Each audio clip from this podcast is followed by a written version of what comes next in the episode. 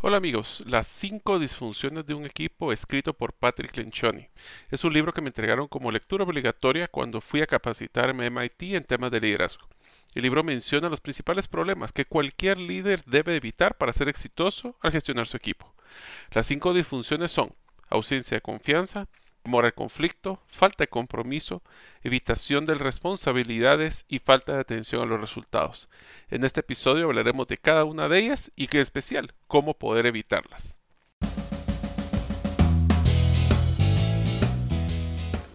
Bienvenidos al podcast Gerente de los Sueños, donde le brindamos las herramientas prácticas, competencias e inspiración para que los líderes de impacto cumplan sus sueños. Soy su anfitrión, Mario López Alguero, y mi deseo es que vivas la vida con pasión, resiliencia y templanza. Bienvenidos.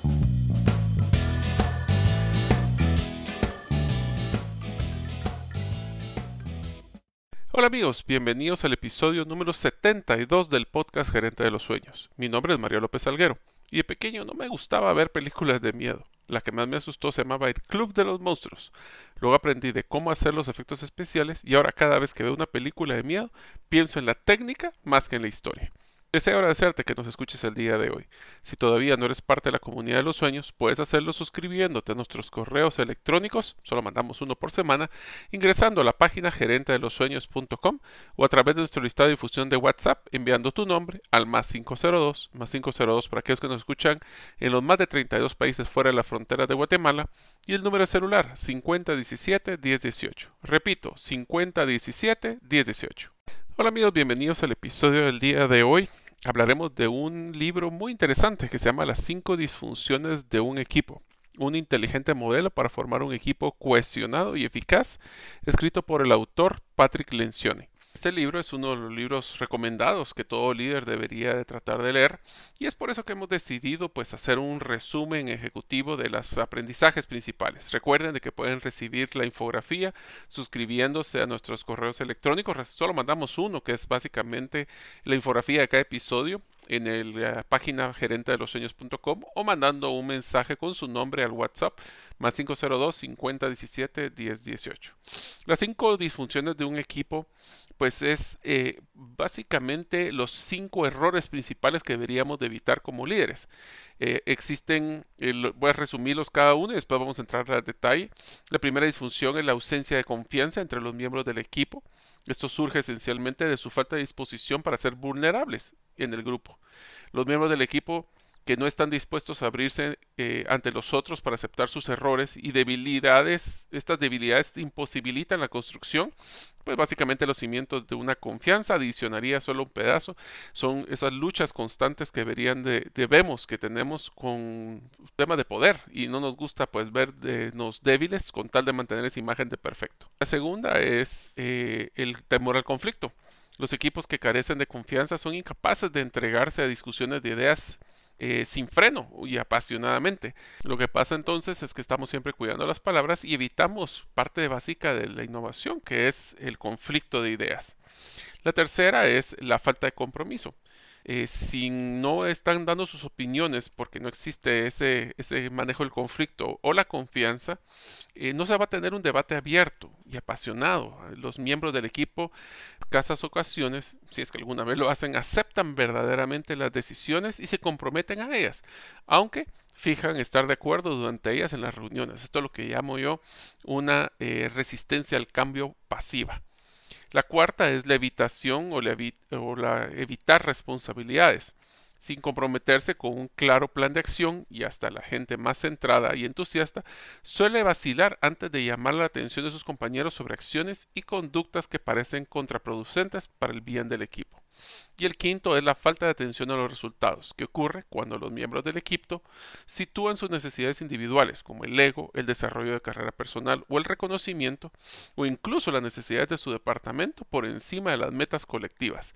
Esto es lo que yo llamo los, los eh, feudos o los, eh, los grupos que cada quien se enfoca en su pedazo sin buscar el fin común. Ahora veamos el enfoque opuesto de estos cinco problemas, o el lado positivo, para que un equipo realmente esté bien cohesionado o que esté unido, deben de confiar unos en otros, deben de participar en conflictos por ideas que no sean filtrados, se deben de comprometer con decisiones y planes de acción, se deben de responsabilizar mutuamente por el cumplimiento de esos planes y se deben de centrar en el logro de los resultados colectivos. Creo que son unos conceptos bastante claros de cómo poder ser un buen líder. Así que empecemos con la difusión número uno, la ausencia de confianza. La confianza es el fundamento de un equipo cohesionado y que funcione. Sin ella, pues el trabajo en equipo es casi imposible. En el contexto de la construcción de un equipo, la confianza es la seguridad que tienen los miembros del equipo sobre qué son las intenciones de sus compañeros para saber que son buenas y sobre que no hay otra razón para poder ser un protector o ser muy cauteloso dentro del grupo de, o sea, ser vulnerable, diría yo, dentro del grupo o del equipo. Esencialmente los compañeros del equipo tienen que sentirse cómodos siendo vulnerables unos con otros. También la capacidad de predecir la conducta de una persona según la experiencia anterior. Esto habla mucho de tema errático, de, las personas que hoy están eh, positivas de un proyecto y mañana no, como por ejemplo. También hay que velar de que los miembros del equipo se hagan vulnerables unos con otros. Les vamos a presentar varios ejercicios, cómo podemos trabajar esta vulnerabilidad y esta confianza, para que tengan así la seguridad que sus respectivas vulnerabilidades no serán utilizadas en contra de ellos. Esto nos referimos a que no necesariamente son debilidades. Puede ser también algún tipo de deficiencia o algún defecto que las personas tengan, eh, errores o inclusive peticiones de ayuda que podemos tener. No todos somos perfectos y necesitamos a veces pedir ayuda con otra persona que su fortaleza puede ser complemento a mi debilidad. El resultado puede centrarse completamente en enfocar a su energía y atención en el trabajo, si es que tienen esta confianza, y dejan de actuar de una forma deshonesta por temas de temas de poder o de, o de mantener la cara, como decimos en, en varias de las organizaciones. Esto quiere decir que la confianza es no solo un pegamento, sino que es un aceite que hace mover las piezas de la organización de una forma más efectiva.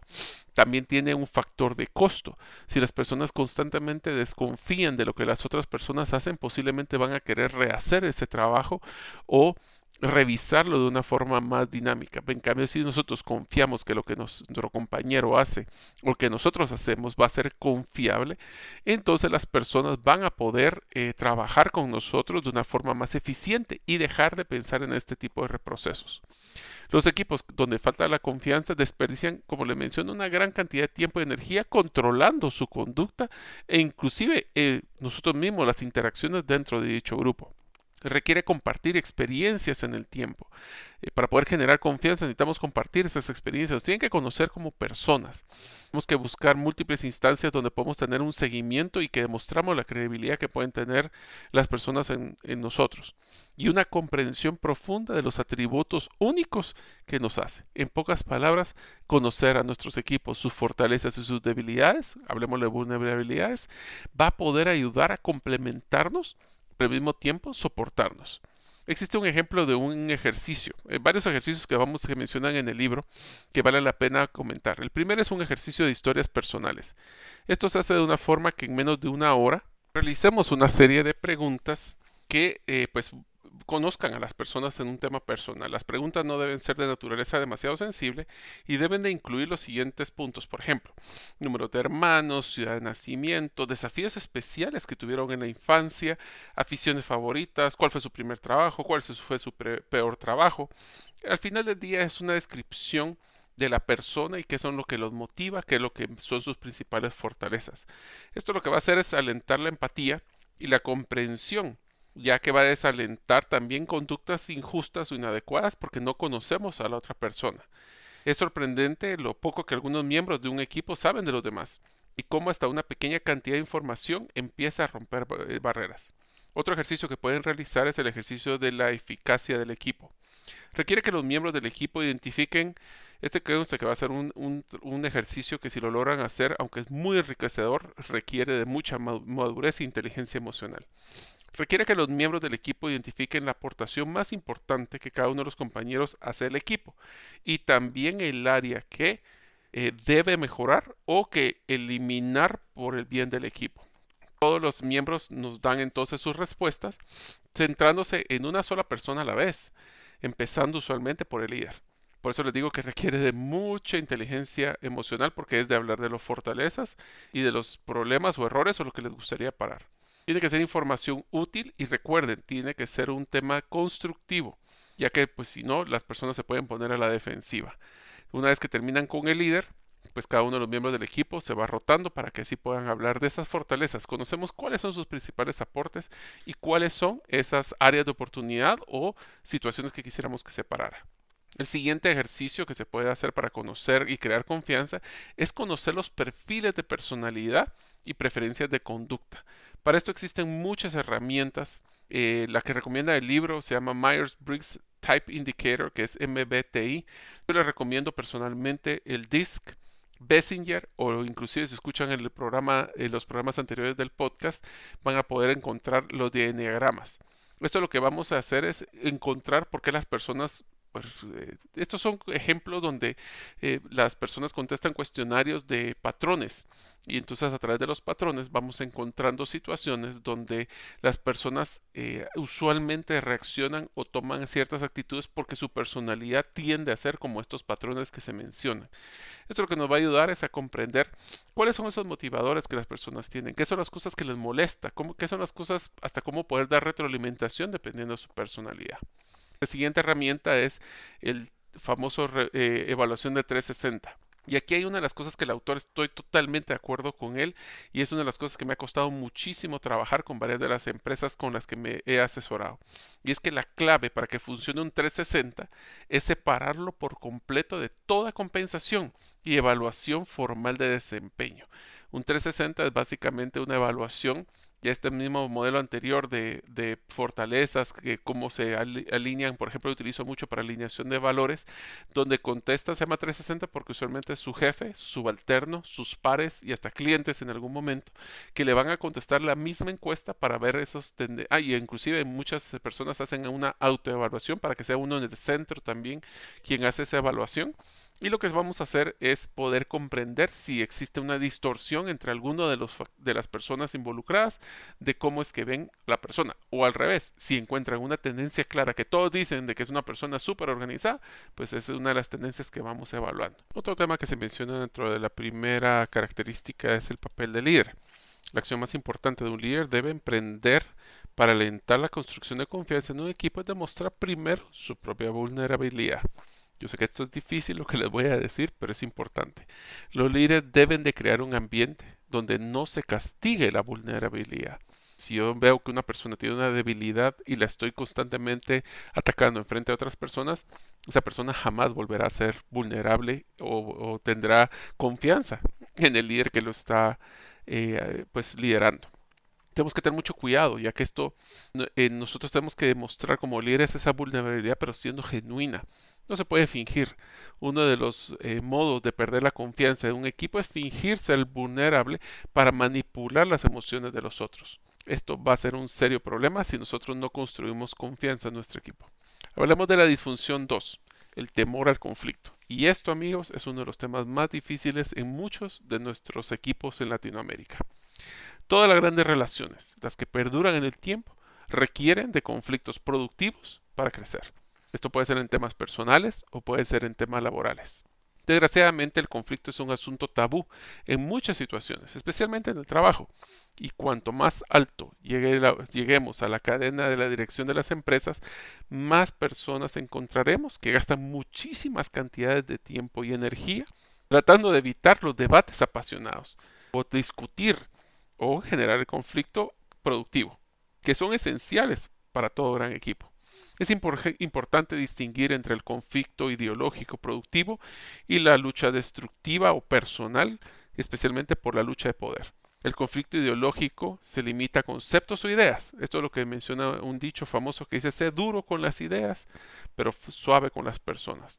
Y debemos de evitar concentrarnos en cuestiones personales o ataques directos hacia la persona y no sobre sus ideas. Para todos los equipos, que se entreguen a un conflicto productivo saben que el único propósito es producir una mejor solución posible en el menor cantidad de tiempo disponible.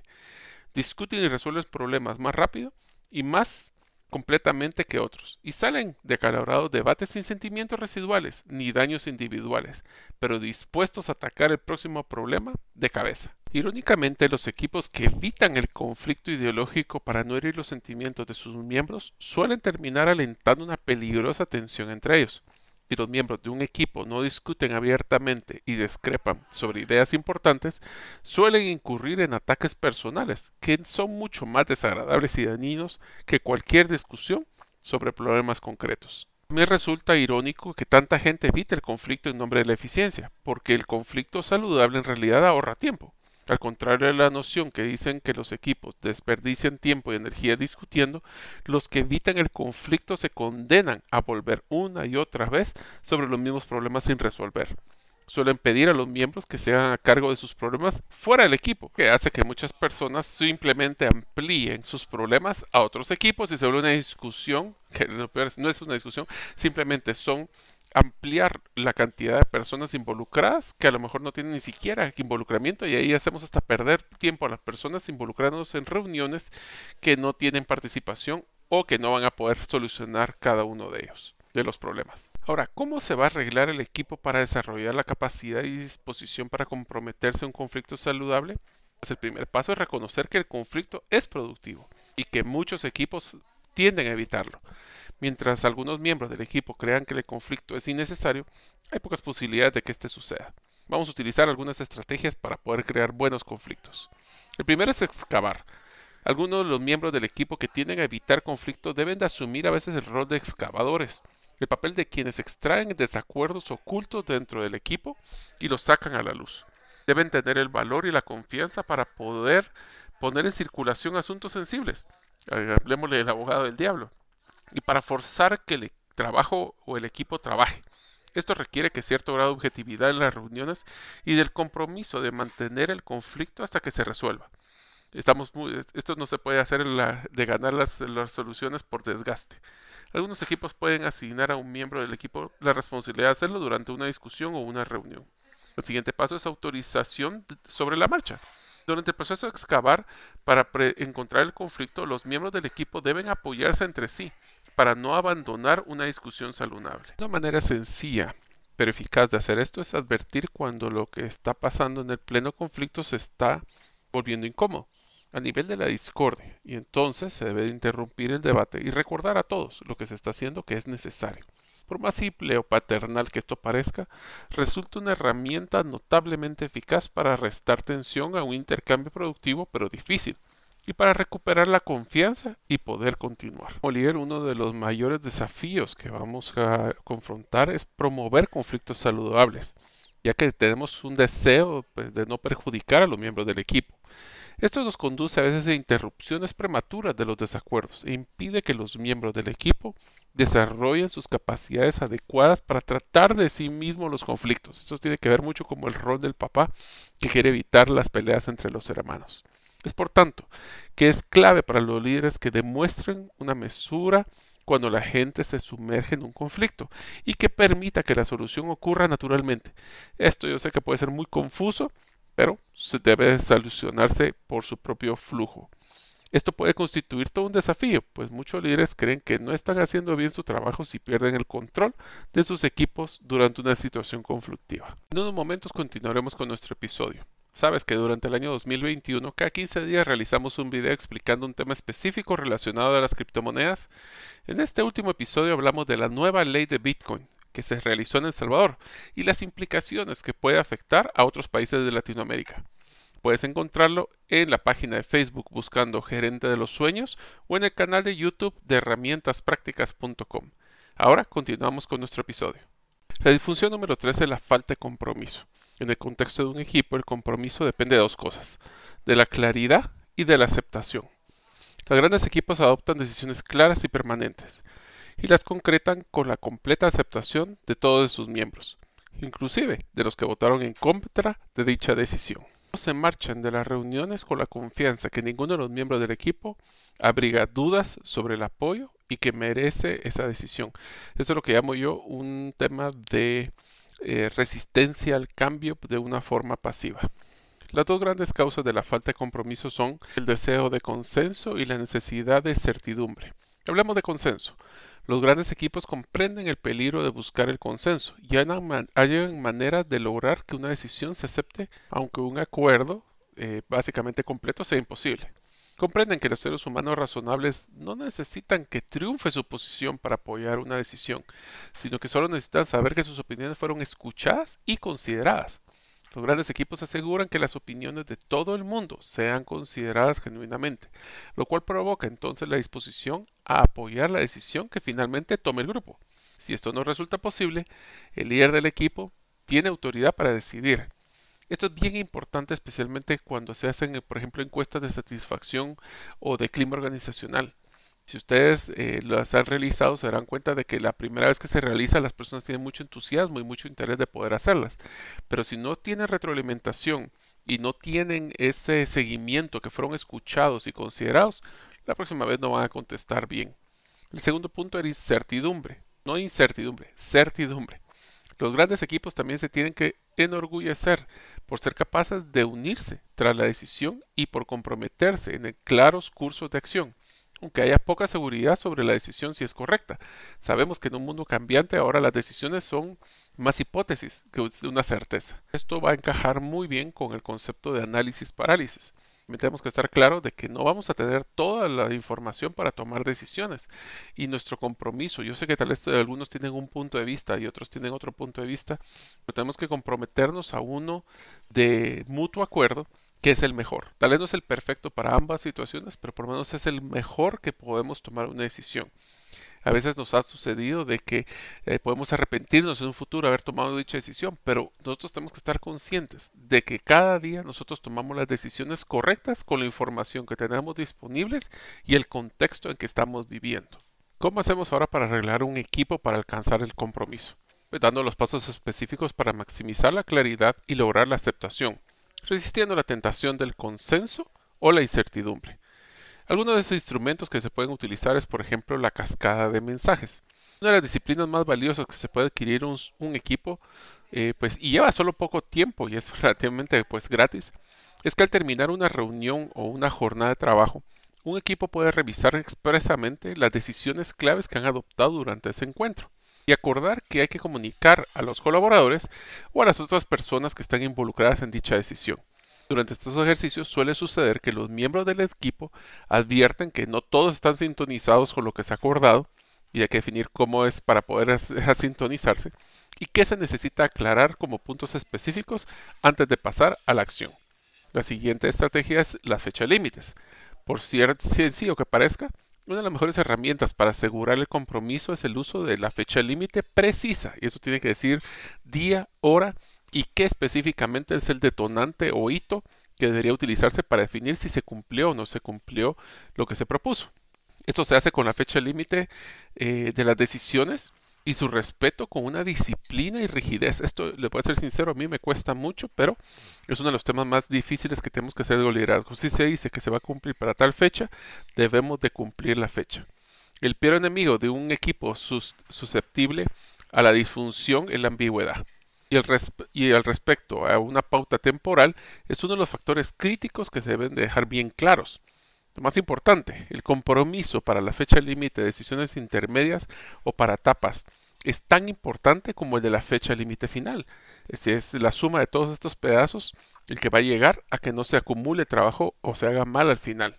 Así que tenemos que asegurarnos de identificar cuáles son los tiempos que se deberían de cumplir internamente para evitar los desajustes y que pues el equipo rectifique antes de que se tengan que incurrir en costos elevados solo para ponerse al día. El siguiente ejercicio puede ser un análisis de contingencia o del peor escenario.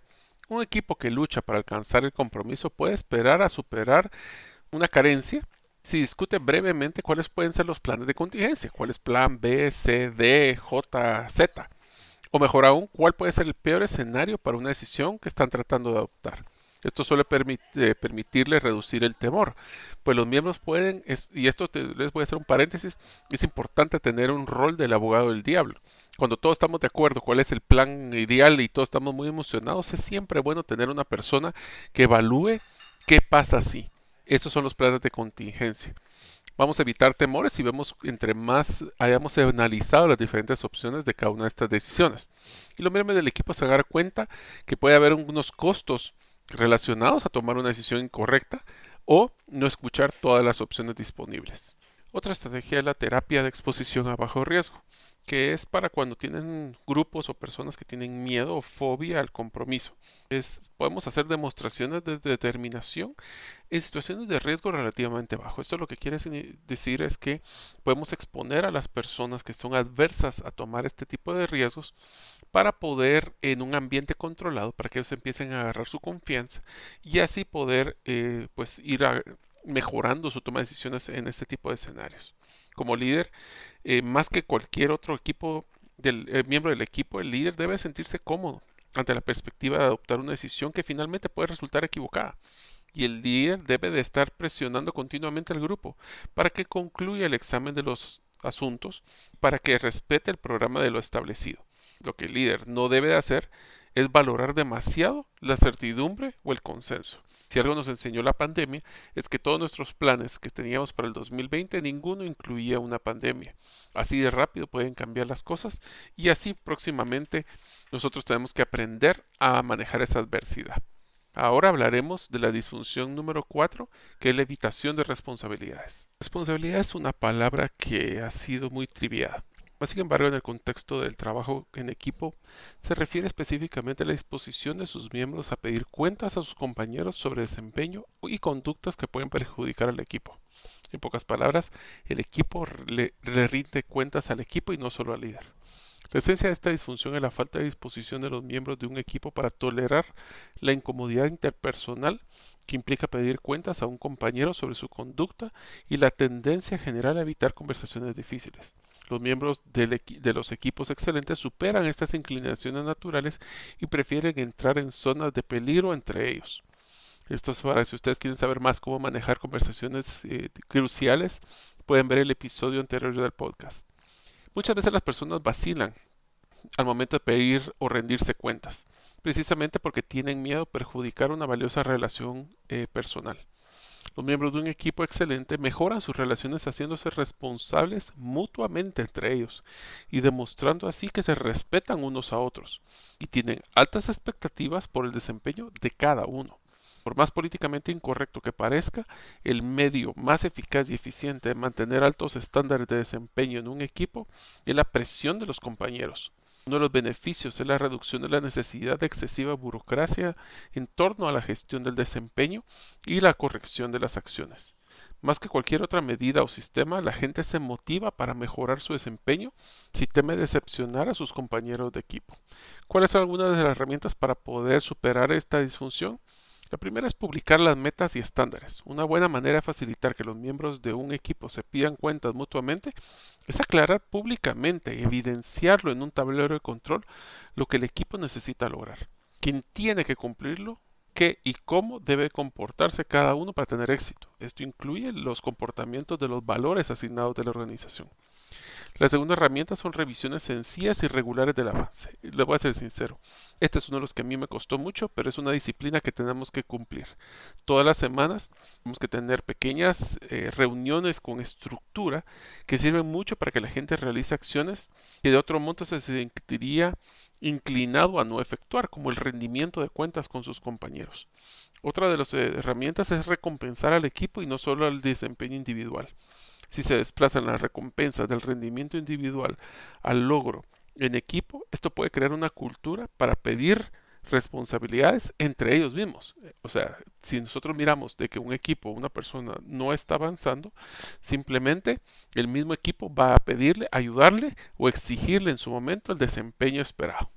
Como líder, uno de los desafíos más difíciles que tenemos es inculcar la obligación de pedir responsabilidades en un equipo y es alentar y permitir que el propio equipo sirva como primero y primordial mecanismo de exigencia para pedir las cuentas.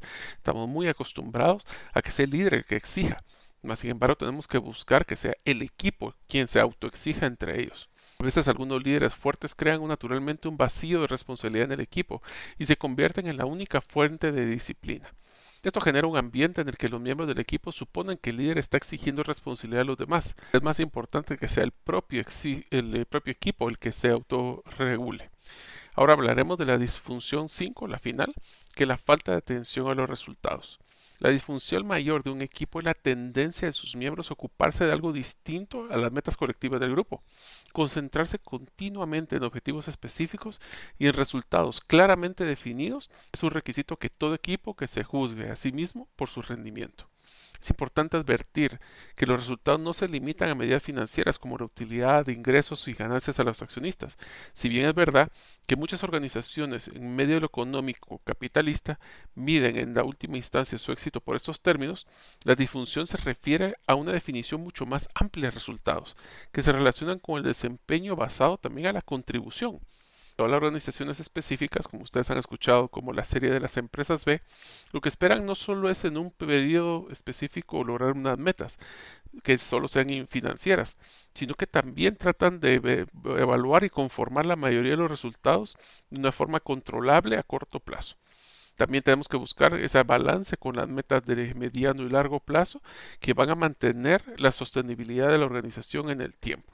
¿En qué otras cosas que no sean los resultados financieros se puede concentrar un equipo? Se preguntarán varios de ustedes.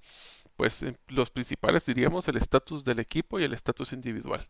El estatus del equipo es a determinar cómo los miembros de alguno de los equipos les basta para estar satisfechos al ser parte del equipo. Un tema de satisfacción. El logro de los resultados específicos le puede parecer deseable, pero no digno de grandes sacrificios y molestias. Esto puede parecer ridículo y peligroso, pero es un hecho que muchos equipos sucumben a la tentación del estatus. Puede suceder en organizaciones altruistas sin fines de lucro que terminan cayendo en la nobleza de su misión eh, para justificar su pertenencia. Y la estatus individual tiene relación con la conocida tendencia que la gente a centrarse en la en potenciar su propia posición o carrera a expensas de su equipo. Que todos los seres humanos tienen la tendencia innata de la autoconservación, un equipo funcional debe de hacer que los resultados colectivos del grupo algo más importante que cada individuo. No cada uno de ellos va a luchar por sacar sus metas individuales, aunque estas vayan inclusive visto casos donde las metas de un departamento van en contra de uno de los, de los resultados generales. Voy a poner un ejemplo muy sencillo. En el equipo de ventas, cuando las personas piensan de que su única razón de ser es vender, puede ir en contra de uno de los resultados que espera la organización, que es el de generar utilidades. Como que entra en conflicto, personas que se dedican solo a vender, pero castigando la rentabilidad, creando eh, créditos que van a tener un costo financiero elevado, simplemente no están eh, alineados unos con los otros. ¿A cómo se le imaginaría un equipo para asegurarse de que su atención se centra en los resultados grupales y generales? También, y cada uno de los individuales, cómo llega a tener y aportar a este general. Bueno, uno es la declaración pública de los resultados. Como un entrenador de fútbol o baloncesto, tenemos que tener la garantía de que la gente sepa dónde estamos, qué tanto estamos ganando o no perdiendo y cómo cada uno de los equipos está aportando a ese resultado recompensas basadas en resultados. La evaluación de desempeño es clave. En un futuro posiblemente haré un episodio de cómo poder hacer evaluaciones de desempeño efectivas. Y como líder, pues eh, quizás más que en el caso de otras disfunciones, es importante establecer la pauta para concentrarse en los resultados. Si los miembros del equipo advierten que su líder valora algo distinto a los resultados, consideran esto como un permiso para hacer lo que cada uno desea. Los líderes deben ser desinteresados, objetivos y reservar las recompensas y reconocimientos para aquellos que hacen que verdaderos aportes al logro de las metas generales del grupo y no un tema subjetivo. Como el libro concluye es que a pesar de toda la información aquí presentada, la realidad sigue siendo que trabajar en equipos es un tema sumamente complejo, es uno de los que tenemos que evitar estas disfunciones que hemos mencionado. El éxito no es un asunto de dominar una teoría sutil y sofisticada, sino abrazar el sentido común con niveles poco comunes de disciplina y perseverancia. Irónicamente, los equipos tienen éxito porque son sumamente humanos. Al reconocer que las imperfecciones de su humanidad, los miembros de los equipos funcionales superan las tendencias naturales que tornan tan alusivas la confianza, el conflicto, compromiso, la responsabilidad y cómo concentrarse en estos resultados.